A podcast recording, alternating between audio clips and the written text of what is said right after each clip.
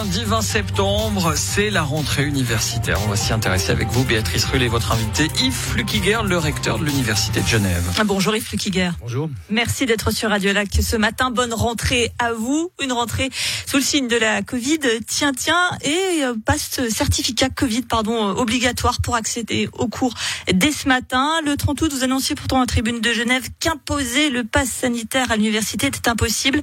Ce qu'on appelle une volte-face? Non, non, pas du tout, parce que si vous lisez l'article jusqu'à la fin, vous y lirez effectivement que je disais que imposer le pass sanitaire pour euh, une entité comme l'Université de Genève qui potentiellement représente 35 000 personnes, c'est impossible. Donc l'exhaustivité du contrôle était totalement impossible et c'est la raison pour laquelle on a choisi le contrôle aléatoire. Et c'est bien différent.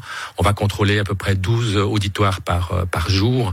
Ben, c'est bien différent que de vouloir contrôler la totalité des, des auditoires. C'était ça que je craignais au moment où on en discutait et c'est la raison pour laquelle je suis soulagé qu'aujourd'hui on ait pu faire effectivement ces contrôles aléatoires. Des contrôles aléatoires, mais, mais par qui?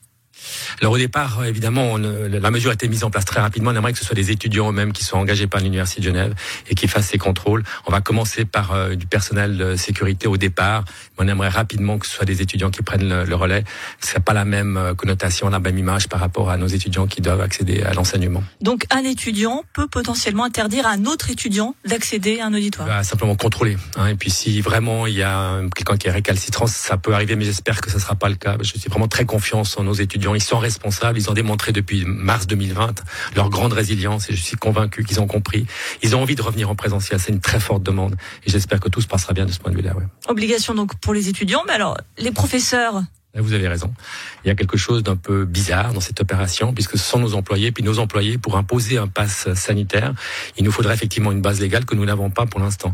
Mais effectivement, on peut se demander si ce ne serait pas logique d'avoir l'obligation pour toutes les personnes qui se trouvent dans le même auditoire pour les étudiants et étudiantes, mais aussi pour les enseignantes et les enseignants. On va peut-être y arriver. Est-ce que vous demandez cette base légale pour euh, euh obliger, le, enfin, qu'il y ait même, même Le Conseil d'État y réfléchit, nous y réfléchissons. Je pense qu'on va sans doute euh, céder à cette proposition de, du Conseil d'État qui me paraît assez cohérente et assez logique. Euh, concernant ces étudiants, euh, on, on, sait que certains sont véritablement opposés à ce certificat Covid. Est-ce qu'il y a la crainte qu'il y ait une, une, fronde ou que, que certains essaient de, de, de braver l'interdiction? C'est une crainte ça pour vous? C'est une crainte, mais j'espère vraiment qu'on aura vraiment le, le, le, le sentiment de la communauté et de l'intérêt collectif qui doit dépasser effectivement peut-être des positions personnelles que je respecte. Il faut pas oublier aussi que les étudiants qui ne souhaitent pas se faire vacciner pourront se faire tester jusqu'à la fin de l'année de manière gratuite. Et ça, c'est évidemment un grand soulagement de l'avoir mis en place pour l'université de, de, Genève et j'en suis reconnaissant au Conseil d'État. Justement, euh, cette gratuité des tests, il n'y a que les étudiants qui y ont droit. C'était indispensable pour vous pour éviter qu'il y ait une espèce de précarité scolaire qui s'ajoute à une précarité tout court? C'était indispensable pour euh, pour ma part, il faut savoir que c'est une attestation qu'ils vont recevoir, donc ils pourront effectivement fréquenter les cours, c'est ce qu'on souhaite, en présentiel, mais ils ne pourront pas l'utiliser pour aller au restaurant. Donc ceux qui ne veulent pas se faire vacciner auront évidemment cette euh, différence par rapport au, reste de la population. Euh, justement par rapport aux effectifs de l'UNIGE, 19 300 étudiants, est-ce que vous savez si, si certains ont, ont, lâché en route? Parce que on le sait, c'est quand même très compliqué hein, l'année mm. qui s'est écoulée, euh, beaucoup de cours en distanciel, comme dit la formule consacrée, mais c'est pas très français. à distance, on va préférer Est-ce que vous savez si certains ont, dit bah, finalement je, ne peux, je ne veux pas revenir, ou bien je veux continuer justement à distance parce que j'ai peur. Est-ce que vous arrivez à le quantifier ça Pour l'instant, ça n'a pas été du tout le cas. Au contraire, on a eu une augmentation de 8,6% de nos études l'année dernière. C'est un nombre, enfin c'est un taux extrêmement élevé, et on a toute une série de statistiques des gens qui se désinscrivent aux examens, par exemple, des gens qui ne se présentent pas, et en fait le taux était plus faible que les années précédentes hors Covid. Donc on n'a pas du tout encore ce phénomène. Maintenant, on va continuer à observer la situation. Le fait de revenir en présentiel va peut-être un tout petit peu changer les, choses. On est très attentif à cette dimension. On aimerait effectivement garder tous nos étudiants qui ne doivent pas décrocher parce qu'il y a un effet de découragement qui pourrait euh, se, manifester. Vous êtes recteur de l'UNIGE, mais aussi président de Swiss Universities, euh, la, la, fêtière des, universités suisses.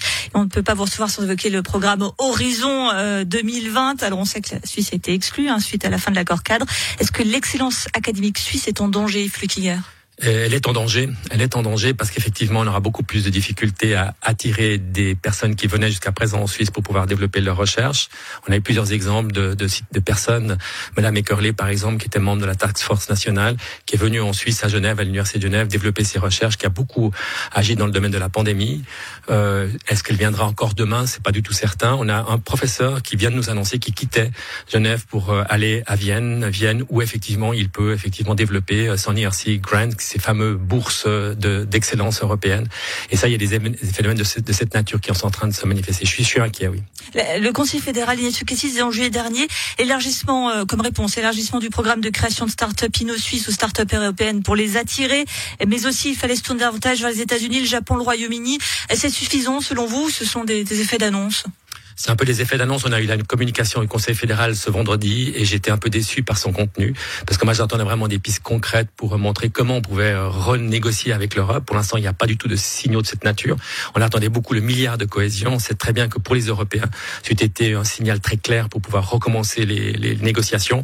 Or, euh, cette discussion sur le milliard de cohésion a été reportée à fin septembre au niveau du Conseil des États, puis sans doute à fin décembre au niveau du Conseil national. On perd du temps et ce temps perdu aura beaucoup de difficultés à être rattrapé l'impression que pour vous, le Conseil fédéral ne prend pas les ne prend pas compte de, de l'ampleur des conséquences de cette fin d'horizon 2025 pour le commun des mortels.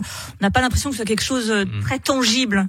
Oui, absolument. effectivement, le, le, le, Parlement fédéral a comme voté une enveloppe de 6,15 milliards. C'est pas, c'est pas banal pour les sept années de ce programme européen. Donc, il y a eu un geste fort qui a été fait pour que la Suisse puisse effectivement financer ce programme. Peut-être que le, politique a le sentiment que c'est suffisant. Malheureusement, c'est pas suffisant quand on participe à des programmes européens. On participe à des programmes, des programmes collaboratifs qui sont vraiment l'essence de la, de la manière dont la science fonctionne. On l'a vu pour la récente pandémie. Les vaccins ont été construits parce qu'il y a eu beaucoup, effectivement, d'échanges au niveau international. Merci beaucoup, Yves recteur de l'UNIG, de Suisse Universities, qui était notre invité ce matin. Merci à vous. Merci de votre invitation.